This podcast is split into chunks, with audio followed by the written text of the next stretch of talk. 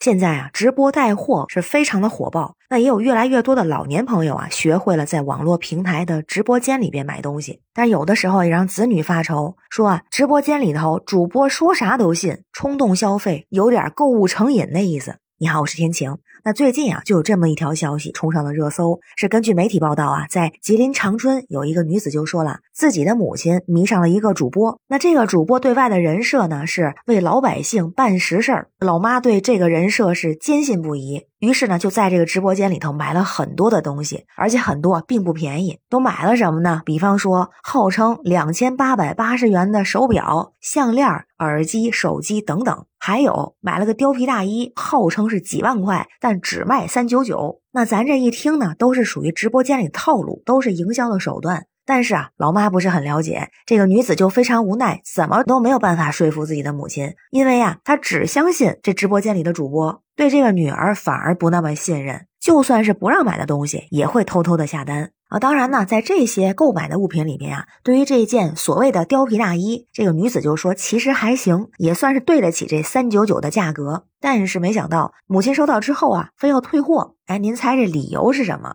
非常特别啊，说主播承诺的红包没送，估计红包也没多少钱啊。哎，但就这个给退了。那对这个事儿呢，大家也是热议不断啊，很多朋友也是感慨万分，有的就说自己也有这样的长辈，而且是买什么都有，比方说几百块钱买六瓶茅台，相信直播间里有夜明珠，还有大量的保健品、日用品、服装鞋帽，种类齐全。那就发现，其实不少直播间面向的消费群体还就是中老年朋友。有一些带货主播呢，为了诱导老年消费者购买商品啊，通常用非常亲切热情的口吻，有的还有助理啊一唱一和的剧情，就让一些老年朋友深陷其中，不知不觉的就跟着主播手里的指挥棒就开始走了。主打呢一个感情牌，还有这样的一些话术啊，像张妈妈您来了，最近身体怎么样啊？您可是我们直播间的常客了，那我就多给您送一盒赠品，给您发红包。除了亲切热情，还有啊卖惨哭诉，比如非常常见的亏本卖不赚钱，就是给我们直播间的家人们谋福利。还有的直播间啊，像卖一些保健品、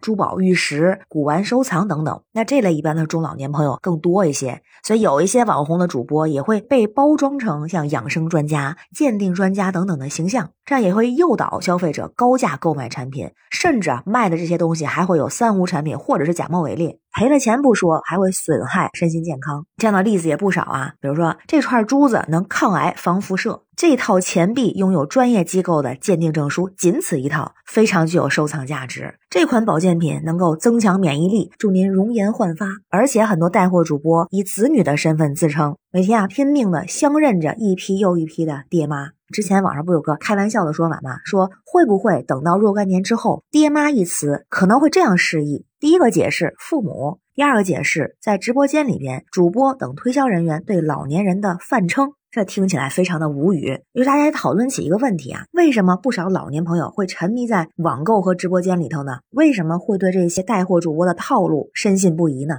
一个是抓住了痛点，像推销这些和身体健康相关的产品，会抓住一个点，就是老年人害怕疾病，渴望健康。那还有一个点就是情感方面的缺失。子女呢常常不在身边，空巢老人更加寂寞和孤独。于是，就有一些加引号的专职陪老人们谈天说地的这些直播间的主播们就乘虚而入了，有的还爸爸妈妈这样的喊着。那潜移默化之下呢，老年人有了一些情感的寄托，所以这些主播子女们也就获得了老人们的信任。而实际上有个说法还挺扎心的，有一定道理，就是说老年朋友屡遭社会子女们的苦情戏骗或者是夸大戏骗，也暴露出当下社会孝德的缺失。有句古话说嘛：“小孝孝于庭委，大孝孝于天下。”尊敬长辈也需要给到长辈足够的尊严和爱。比方说，时代变迁，科技进步，出现很多智能化产品，那不是所有的老人啊都会使用这些产品，所以也会常常听到晚辈们会说：“你不懂。”还有啊，很多的子女其实并不在父母的身边，就像那首歌《常回家看看》唱出的情感是期盼，也是无奈。所以在这种情况下，有一些老年人沉迷于网购，还有直播间现象的背后，也会隐藏着老年人情感空虚和孤独，渴望受到关注的底层逻辑。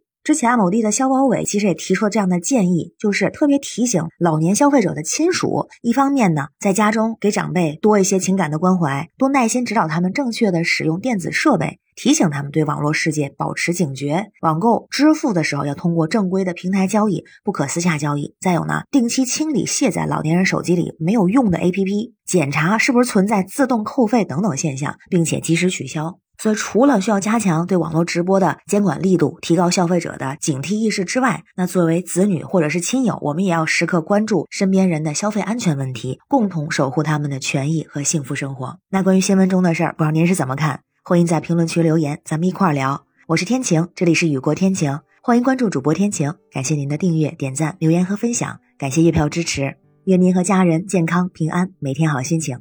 拜拜。